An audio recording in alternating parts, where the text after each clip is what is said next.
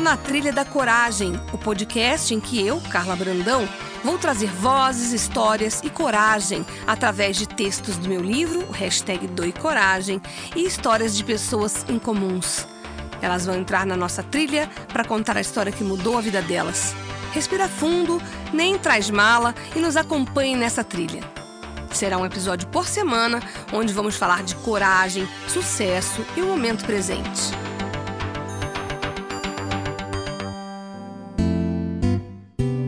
Olá, começando mais um Na Trilha da Coragem, hoje com um convidado que me deixou apavorada. Estou até com medo de começar esse podcast, porque ele é um expoente, um jornalista que eu admiro demais.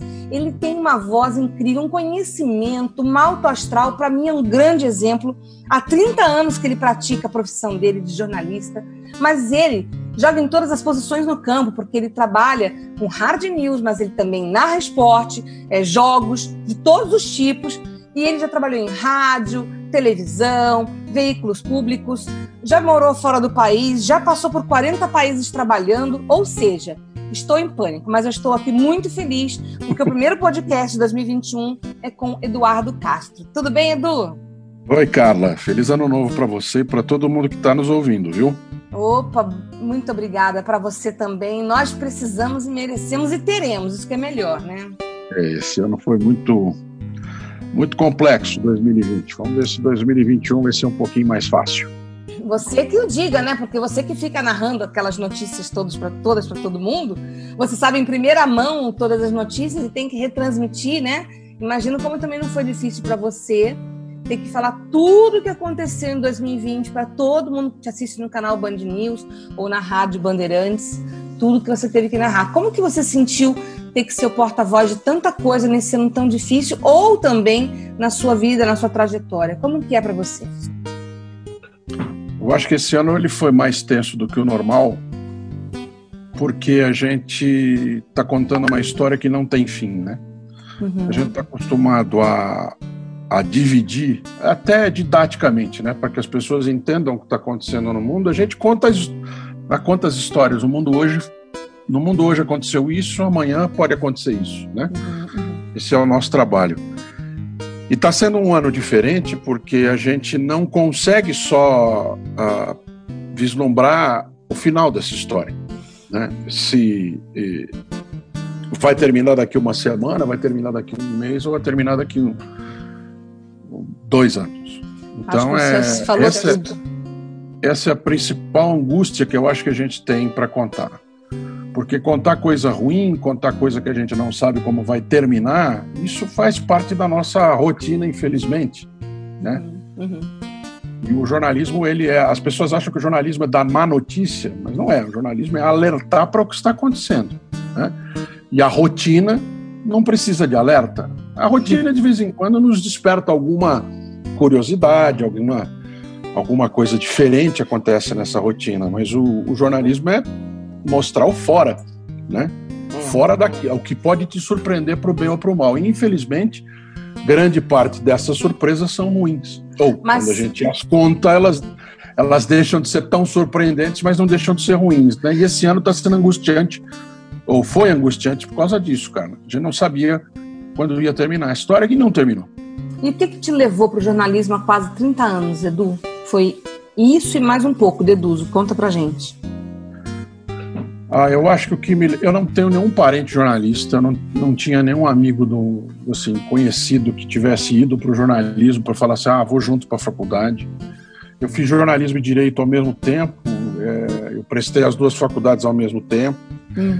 Eu não sabia de fato o que, que ia me que ia sair do outro lado. Muito embora hoje em dia eu tenho muito mais claro que eu queria ser jornalista e que a faculdade de direito era mais para satisfazer uma necessidade de conhecimento hum. uh, de uma área que acaba até me ajudando muito no, no, no jornalismo. Dia dia. Uhum. Isso.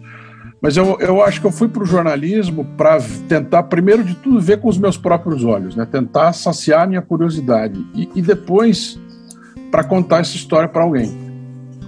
Legal, então é uma, isso é muito legal. Nosso ofício é contar, é olhar ali fora e contar para as pessoas, ó, oh, tá acontecendo isso aqui, né? E, E eu acho que eu acabei meio que me especializando em fazer isso, né? Porque o jornalismo tem muitas vertentes. É. O jornalismo tem jornalismo é igual a uma fábrica de sapato, né? Você pode ser jornalista, né? Você, quando você começa a fabricar o sapato, para sair um sapato do lado de cá, tem que ter uma vaca primeiro lá no outro canto, né?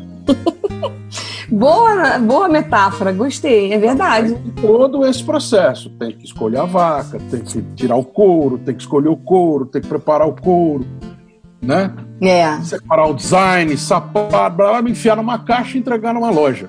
O jornalismo é a mesma coisa, só que é completamente diferente, né? É a mesma coisa, só que completamente diferente. É a mesma lógica, né? Com outro produto. É um processo, isso. Ele é um processo industrial, né? E nesse processo industrial, então você não pode se se pegar só com o romantismo de contar as histórias. E ao mesmo tempo, você também é, você tem gente que se especializa em uma, em uma parte desse processo, tem gente que se especializa em outro. Tem gente que gosta mais de uma parte, tem gosta mais de outro. Quem gosta mais de exercer poder geralmente vai ser editor, né? Quem gosta eh, de ser descobridor de coisas vai ser repórter na rua, né? Uhum. E eu acho que a minha parte que mais me fascina é transformar aquilo que está acontecendo na minha frente, seja na minha frente da minha da tela, né? Eu, trans, eu transmitindo via alguma imagem que chega para mim, ou de fato eu olhando aquilo, eu transformar aquilo em imagem e sentido para quem está me vendo ou me ouvindo. O jornalista é vaidoso? Ah, muito.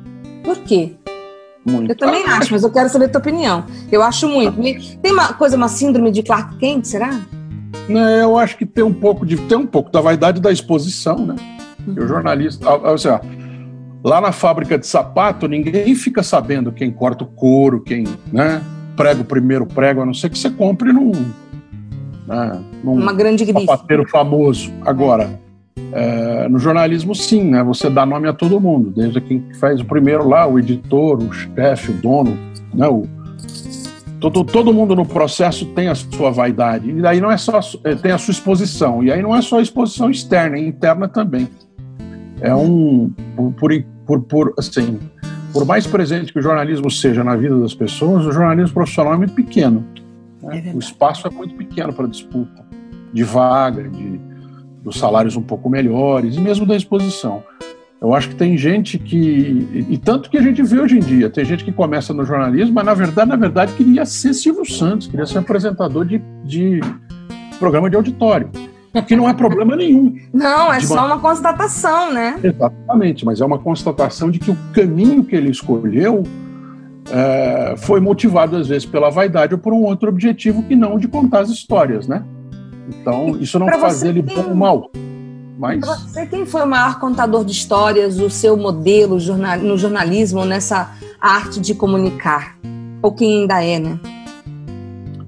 Ah, eu tenho vários. Eu sei. Mas me dá uns três nomes, né? Só para as pessoas conhecerem um pouco as suas É, eu tô aqui, enquanto eu falo, eu tenho vários, eu vou pensando. Um, um tinha me falado, né? Que faleceu recentemente, não é? É, eu tenho no Zé Paulo de Andrade um grande, grande exemplo, um grande. É um ídolo mesmo. Uh, o Zé Paulo, a gente trabalhou junto na Rádio Bandeirantes na minha primeira passagem lá. Eu fiquei 13 anos na Bandeirantes e eu entrei, eu tinha 20. Então eu acho. Ele me tratou muito como discípulo, né? não só a mim como outros, mas a mim eu assim eu, eu, me, eu, sentia esse carinho dele e ele me dizia isso várias vezes. Eu vejo muito em mim do que eu fui em você.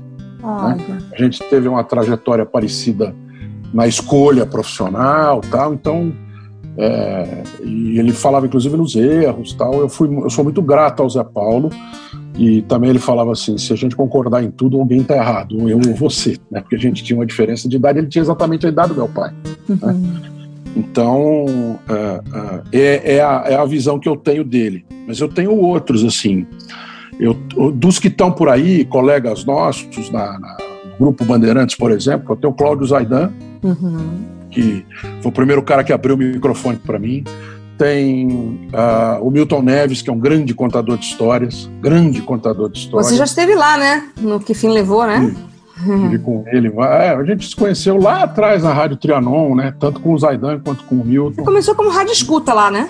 Eu comecei como rádio escuta, que na época era a primeira entrada para o jornalismo. É. você entrava, porque na época você não tinha outra forma de captar informação, não existia internet, a gente tinha que escutar as outras rádios. Eu sei, eu sou, dessa, eu sou dessa época, Eduardo. É, escutar o rádio do aeroporto, escutar o rádio do bombeiro, uhum. gastar o, o, ouvido no telefone.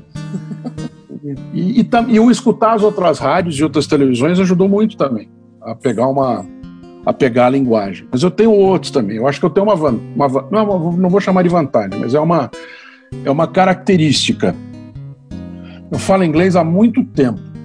Sim, né? muito fiz, bem, eu né? Fiz, eu fiz, eu fiz é, é, intercâmbio no exterior quando isso não era tão comum assim, na né? década de 90, final dos anos 80, década de 90. E falar inglês naquele tempo era. Meu tio falava assim para mim: tem que era saber nadar, tem que saber mexer em computador, hum. tem que saber dirigir, tem que saber falar inglês. Né? Exatamente. Né? Então, hoje em dia, as, as qualificadoras mudaram. Mas eu, o falar inglês desde muito cedo me deu uma possibilidade de entrar em contato com outros módulos de narrativa, porque aqui no Brasil a gente tem um grupo de comunicação que ele é tão homogeneizador, que é a Rede Globo, né? Uhum.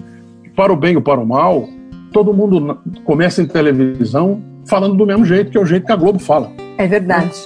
E depois você vai, muitas vezes depois você vai desenvolver o seu, o seu modo de falar, o seu modo de escrever, mas é muito influenciado no meio eletrônico pela Globo. E como eu tive chance de ter influência de outros veículos estrangeiros, eu tenho grande influência, por exemplo, de Peter Jennings, que foi um canadense que trabalhou na ABC. Você falou. Eu tenho, eu tenho grande admiração por uh, ele é o principal dos que eu mais admiro, mas eu, eu gosto muito, gostava muito de um comentarista político chamado Tim Russert, que eu também eu gostava de um, de um, eu tenho uma biografia é, de outros caras aqui, que é David Brinkley também, que era Mas o que que eles marcado. têm, o, o que que eles têm te emprestaram, te, né, que você pegou deles como, ah, como eu acho, ferramenta? Por exemplo, David Brinkley tem um negócio que em inglês eles chamam de wit, que é, hum. é, um, é um humor cáustico, é um humor sarcástico, é uma é um assim que eu tenho eu eu, eu eu acho que eu incorporei muito naquilo que eu faço. Ah, incorporou mesmo, Edu. Eu já te falei isso. Eu acho muito divertido, porque você fala uma coisa que só você sabe, às vezes você se diverte sozinho, né? É, e algumas pessoas percebem, outras não. Eu falo para assim, você fala para diversos públicos ao mesmo tempo. Eu brinco às vezes que é igual o desenho da Disney, né, que fala para as crianças, fala ao mesmo tempo, o pai para a criança, mas a criança entende uma coisa, o pai entende outra, é. né? E ao mesmo tempo você está informando a todo mundo. Então, você não chama ninguém de estúpido, mas ao mesmo tempo você alerta para ele que ele não está sabendo alguma coisa, e o outro não se sente estúpido porque percebe aquilo que você está falando. Então é uma maneira de é uma maneira diferente de informar. É. Mas, assim, Parabéns. É, o, obrigado. O, Peter Jennings, por exemplo, é uma leitura, um jeito, não é leitura no sentido de como ele lê o que está escrito, mas a narrativa, né? Que é muito diferente, o jeito de falar com o telespectador, que é muito diferente. Eu acho que eu incorporei isso na minha forma de me expressar. É, eu leio muito e eu gosto muito de ouvir. Eu ouço muito rádio argentina, eu ouço muito rádio italiana. Depois, quando eu vivi no exterior, eu passei a viver ter muita, muito contato com rádio, televisão portuguesa uh, francês que eu entendo pouco, mas eu gosto muito do visual. Enfim, eu sou um apaixonado pelo pelo meio eletrônico. O né? que você faz nas horas vagas, Edu? Porque pelo que eu vejo, você nas horas vagas você também se alimenta de jornalismo, né? Muito. Eu gosto, eu gosto muito de informação e de jornalismo. Então eu leio muito, eu tenho em casa dois mil e tralá livros, né? Uhum. Não, não tem mais onde enfiar e Ainda bem que a dona Sandra também gosta e Eu ia falar isso, imagino, é, ela gosta, mas imagina o desespero dela, né? Não, também participa com compras, inclusive. Então, que bom! A gente tem essa, essa paixão conjunta aí de sentir o cheiro do livro, inclusive, né? Porque não é só o conteúdo, mas é o cheiro do livro. Mas eu, eu, eu tenho essa voracidade por me informar, assim. E eu, eu meus horários livres eu vejo muito da televisão e eu consumo muito rádio, eu leio muito, uh, mas eu também vejo humor, adoro ver humor na televisão, adoro ver, ouvir humor. Hoje em dia você tem muito podcast, essas coisas. Uhum. Essa turma de stand-up comedy tem gente muito ruim, mas tem gente muito engraçada. Tem gente muito é rápida é de, de, raciocínio, né? que é o que você exato. deve gostar, é, imagina. Exato, exato. É um e, uma, uma, e você, assim, esporte ou hard news? Tanto faz. Eu acho que é uma.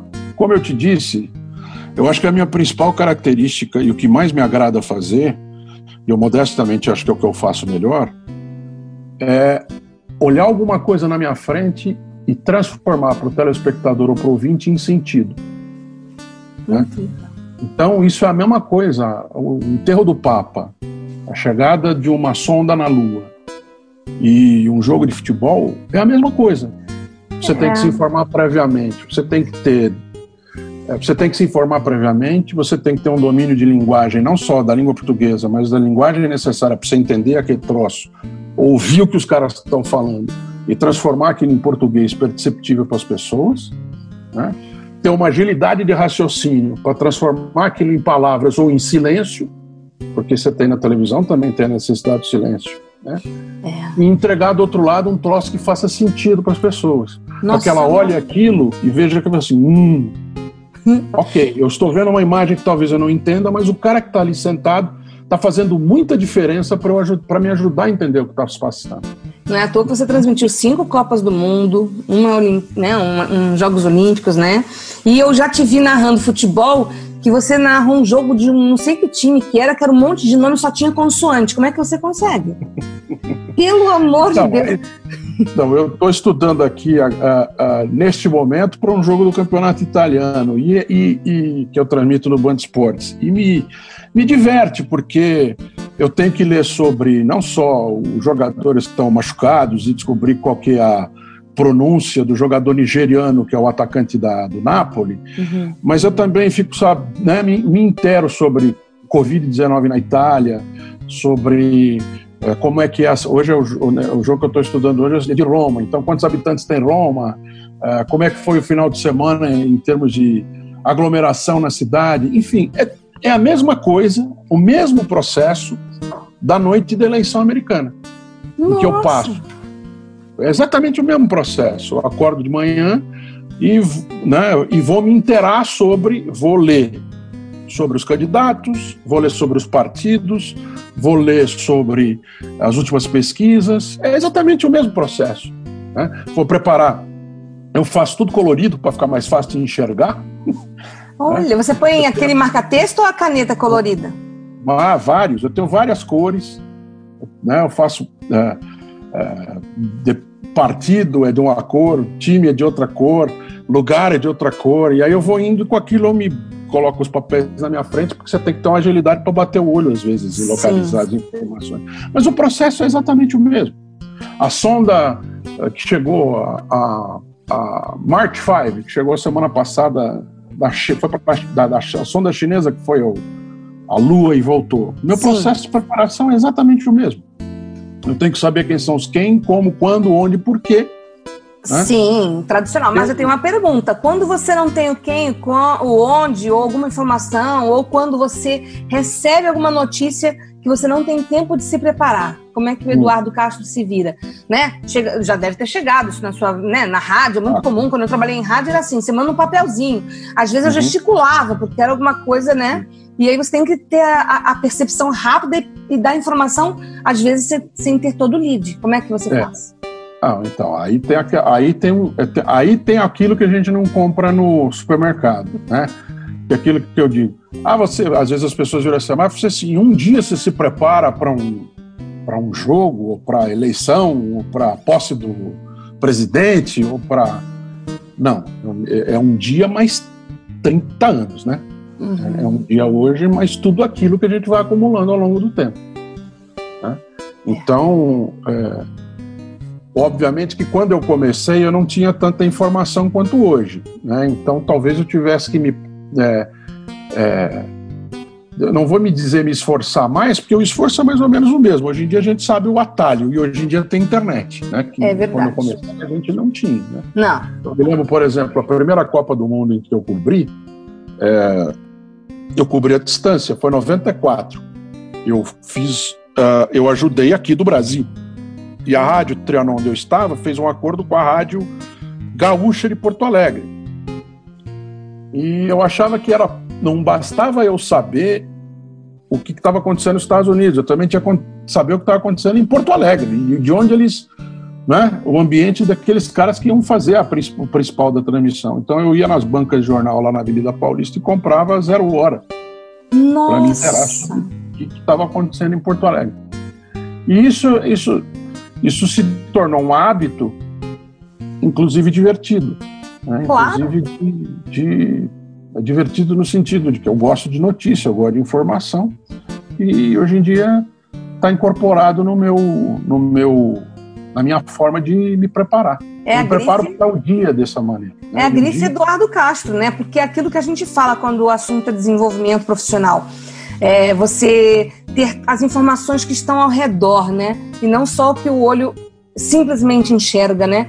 E isso faz com que você traga um combo todo particular, né, Edu? Ah, é o, um, é o texto e o contexto, né? A gente tem.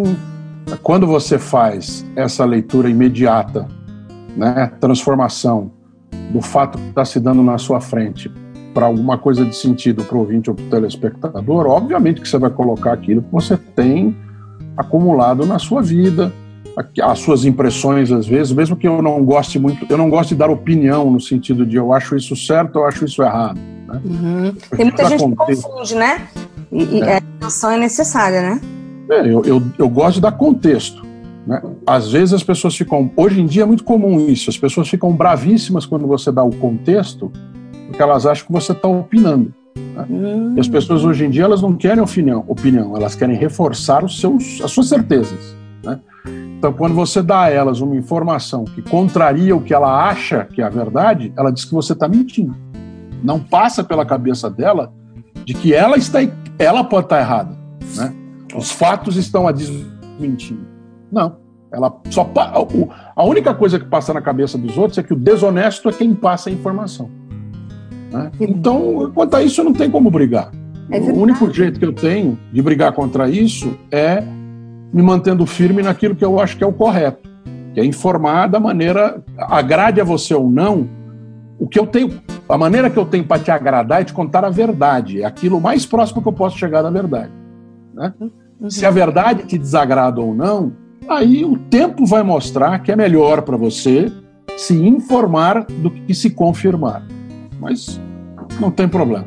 Vamos como, como você se imagina daqui uns uh, ah, 25 anos, mais, com seus 80 e tantos anos, como você gostaria de estar, Edu? Aposentado, primeira coisa. Esse é um objetivo de vida. Mas um o que você estaria fazendo aposentado, já que você é viciado em informação? Então, eu acho que essa, essa é uma diferença. Eu, eu, eu vi muitos colegas. Eu trabalhei na Voz da América com. Sim! Senhores, de muita idade, né? bem mais do que eu na época. Eu tinha 20, 25 anos. E só na Voz da América não entra qualquer um, né? Você. Isso é, é eu, uma coisa incrível. Ah, eu tava, mas eu estava lá com o sentido de rejuvenescer o, o setor, né? acabou que depois Sim. fechou a Voz da América Brasileira, justamente porque ela estava envelhecida e, obviamente, que a culpa não era dos que lá estavam, sim de quem não pensou em renovação. Mas eu, os, os meus antigos colegas de Voz da América, hoje, infelizmente, só um continua vivo, todos tinham quase 80 anos, só o Renato Bittencourt está vivo, dos que uhum. eram dessa faixa etária e estavam lá comigo. É, eles me ensinaram também que é preciso é, ter lá na frente é, expectativas para depois que você cumpre a sua missão. Sim. Porque, infelizmente, eles não foram. É, eu digo isso com todo carinho do mundo, eles não foram é, preparados para parar. Muito embora tivessem condição até econômica né, de, de ter uma, uma Tá, uma o momento de parar. Né? Uhum. Eles não fizeram isso porque a devoção deles ao trabalho era tamanha, ao trabalho, digo, gerador de, de recursos, né? Sim. Provedor, o trabalho provedor era tão fundamental para eles que eles não se viam fazendo outra coisa. E eu me vejo, eu me vejo uh, cuidando, por exemplo, escrevendo, uhum. seja com o formato que tiver lá na frente, não sei se vai ser escrevendo, ditando, sei lá, né? Essas coisas mudando. Né? Quando a gente começou era com máquina de escrever, não sei Sim. como é que vai ser lá na frente, mas enfim. É, eu gostaria de ensinar, mas infelizmente as escolas não me querem como professor, porque eu não tenho mestrado, eu não tenho doutorado, e eu acho um absurdo eu ter que ter para satisfazer uma necessidade Assina é, embaixo. formal. Eu sou professora universitária, mas especialista, o que também uhum. é difícil para mim, pela mesma Isso. questão, porque eu tenho pós-graduação, mas não tenho mestrado nem doutorado. E aí nós somos. Eu concordo plenamente contigo, porque a gente está na área, a gente conhece. Você, inclusive, pelo amor de Deus, você já foi para a África, já foi para 40 países. Como é que você não sabe mais do que alguém que só esteve numa sala de aula? Alguém que tem 24 anos e tem um doutorado em algum tema geralmente inútil, vai ser colocado numa, numa prateleira. E eu não estou com isso diminuindo uhum. o, o, a, o, mestrado ou o doutorado. Veja bem, eu estou diminuindo. A restrição, quem... né? Não, então, eu estou diminuindo quem faz doutorado e mestrado apenas para dar como uma, como uma certificação para entrar no mundo acadêmico. Exato. Porque o mestrado e o doutorado é muito maior do que isso. O mestrado e o doutorado é fazer ciência. É. O mestrado e o doutorado deveria ser uma coisa que você faz depois de você conhecer a realidade dos fatos. É verdade. Né? Deveria, é como ser juiz de direito. É um absurdo haver um juiz de direito com 24 anos.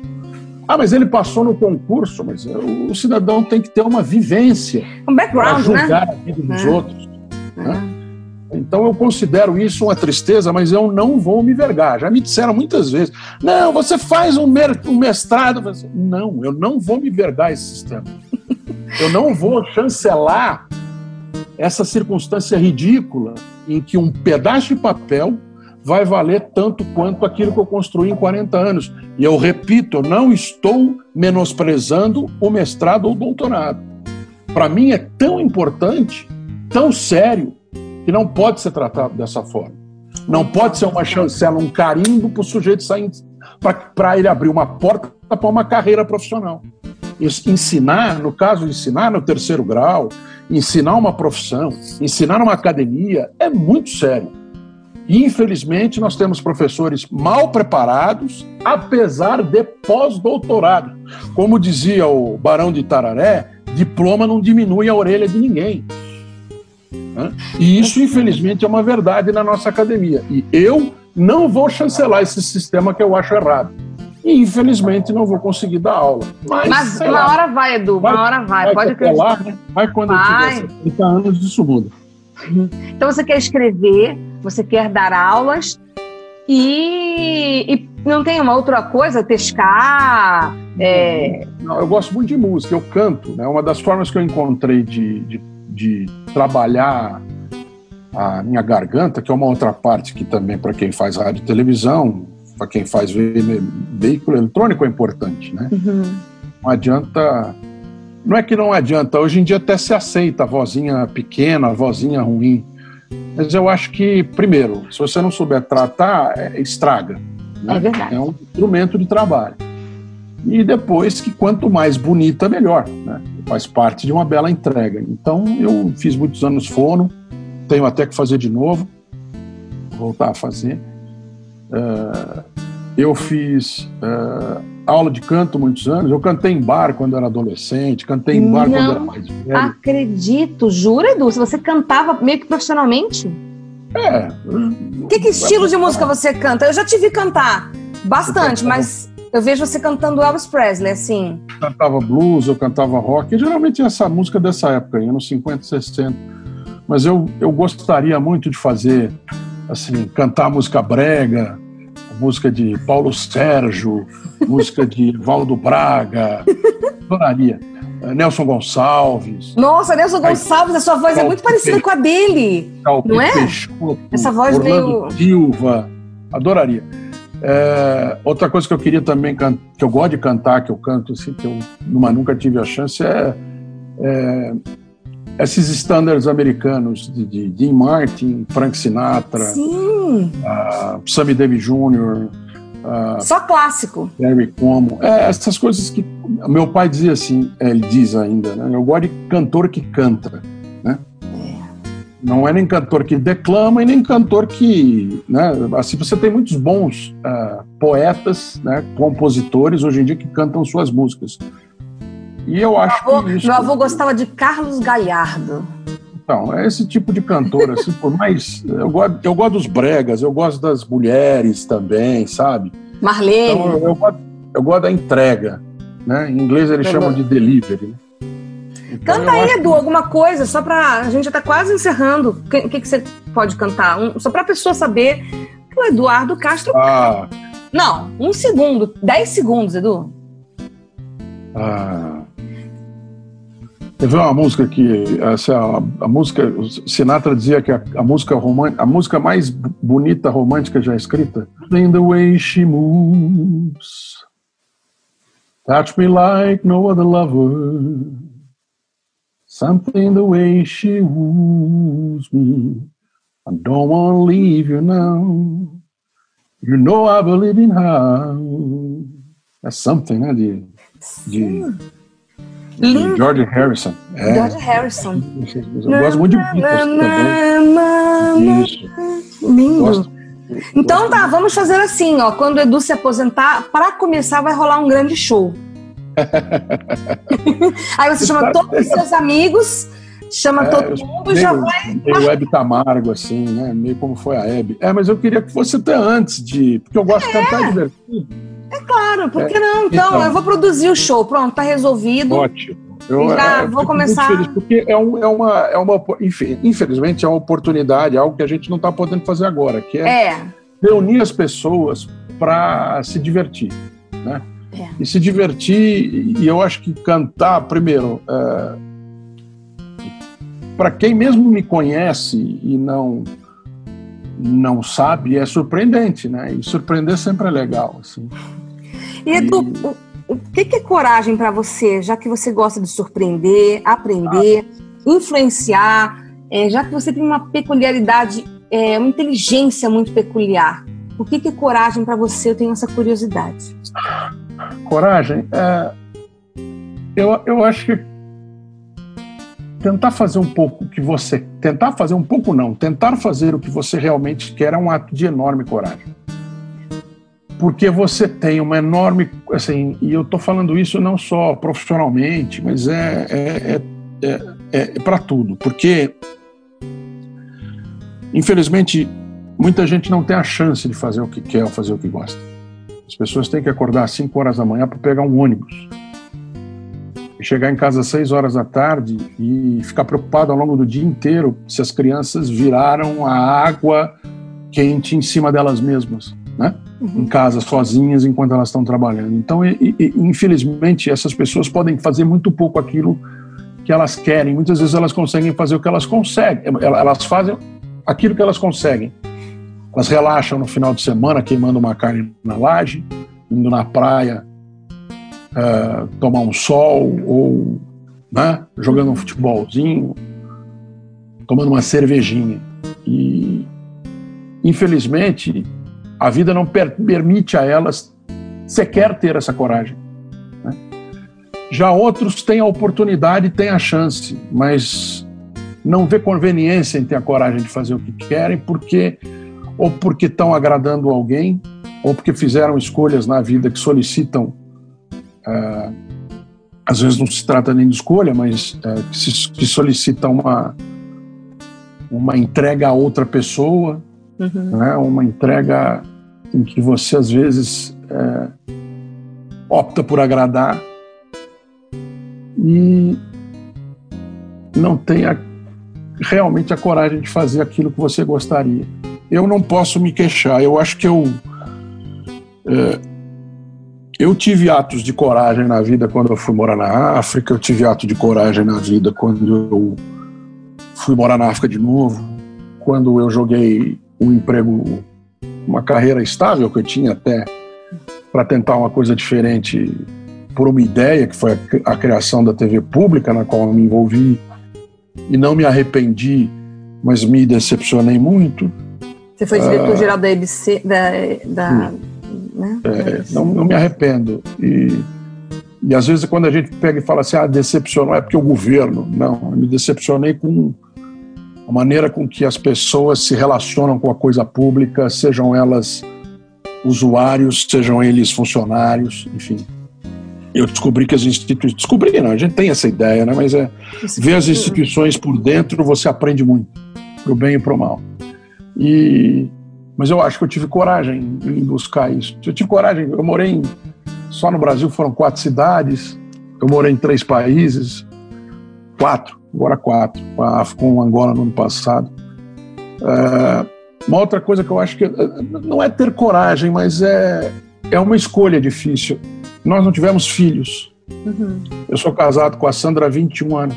Apaixonadíssimo, só fala dela. Nós não temos filhos. Não foi uma. Confesso, não foi uma escolha difícil. No sentido de eu queria muito e optei por não ter. Ou ela queria muito e optou por não ter. Não. Foi uma, uma reunião de, de, de objetivos que fazer uma família. Né, criar uma família tradicional não fazia parte daquilo como objetivo central. Poderia ter até acontecido, uhum. é, e acho que seria feliz hoje com um adolescente. Eu sou com os meus sobrinhos. Uhum. Um deles está chegando aqui daqui a pouco para assistir o jogo que eu vou fazer com a, minha, com a, com a tia dele. E ele viveu seis meses conosco na África. Hoje em dia é um, tem 26 anos, está aí formado acompanhei a vida dele inteira e mesmo à distância, mesmo não morando na mesma cidade, e acho que participamos de uma forma legal, não só da dele, como de outros sobrinhos. Eu tenho, somando os de sangue de coração, são oito. Uhum. Mas não tive filhos, e também acaba sendo uma escolha de, alguma, de algum pezinho de coragem, porque as pessoas te julgam por isso.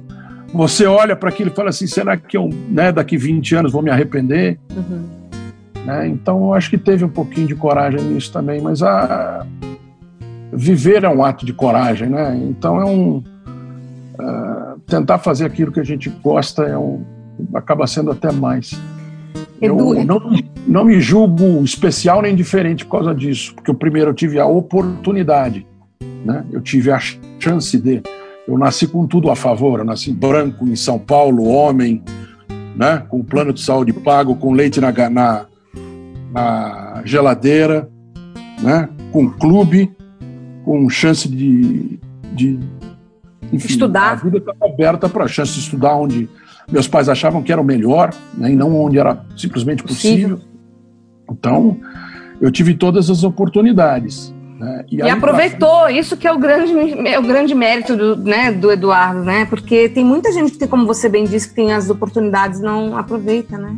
Então, eu acho que o aproveitar essas oportunidades, aí tem um pouquinho do lance de coragem. É. Né? Aí tem um pouquinho do lance de coragem. De ter, pô, né, que tá tudo meio colocado para você seguir num caminho que, entre aspas, vai dar certo, no entendimento geral. Né?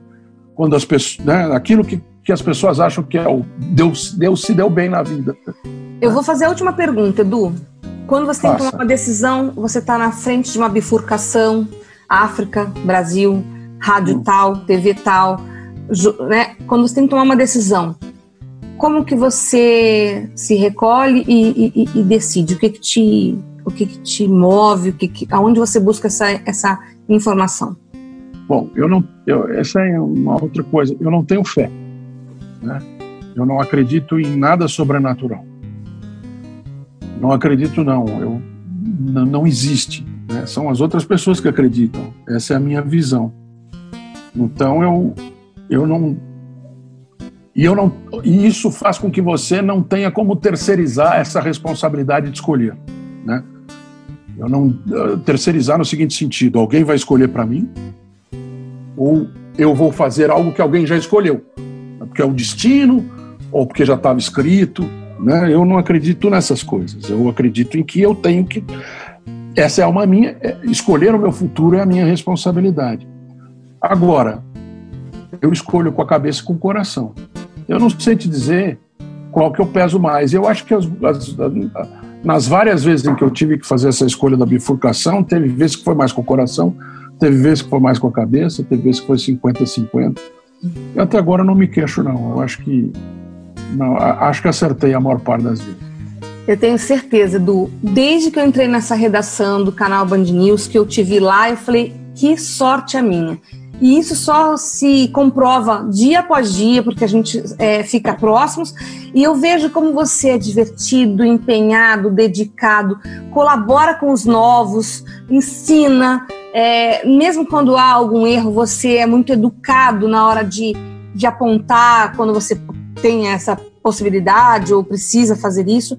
E eu estou muito grata de você ter aceito esse meu convite de estar aqui porque é uma forma de eternizar, de, de demonstrar o quanto eu te admiro de verdade. Muito obrigada, Obrigado. muito obrigada e parabéns pela sua trajetória, porque você, de verdade, eu já trabalhei em algumas redações, também não sou tão nova, e já vi muita pompa, já vi muita, muita coisa que eu acho desnecessária, sabe?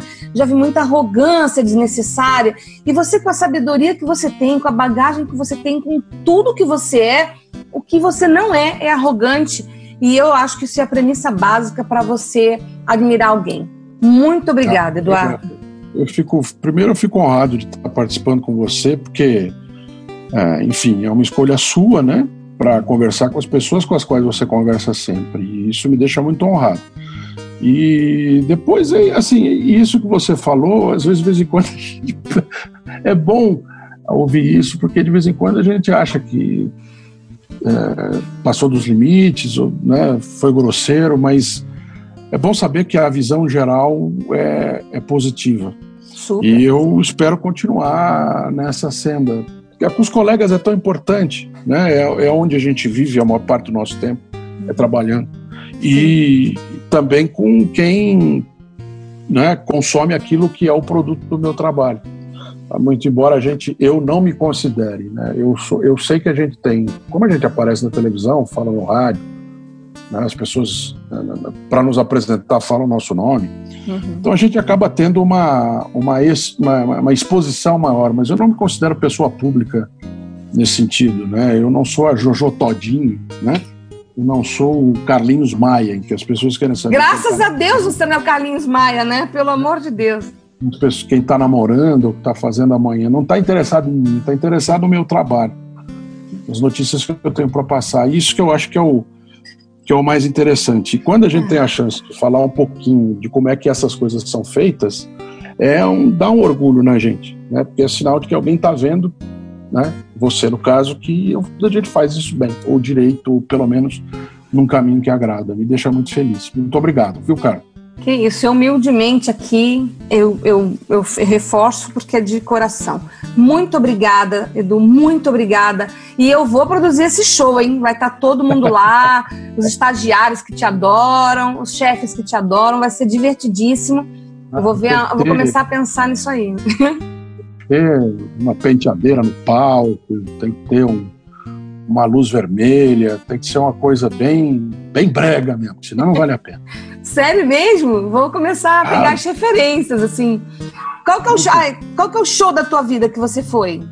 Ah, o show que eu, o show que eu mais gostei de ter ido, você sabe muito que eu gosto muito de Elvis Presley, né? E quando Sim. ele fez, quando fez, acho que foi ele morreu em 77, então deve ter sido em 2000, não, 2013. Quando fez, acho que 25 anos ou 30, 25 anos da morte dele, os a banda que tocava com ele os corais que cantavam com ele. Fizeram um tour mundial. Uhum. Ele cantava, tirou a voz dele, né? Das gravações originais, colocou no telão, ele cantando e o, o resto tocando ao vivo. É o playback do contrário, né?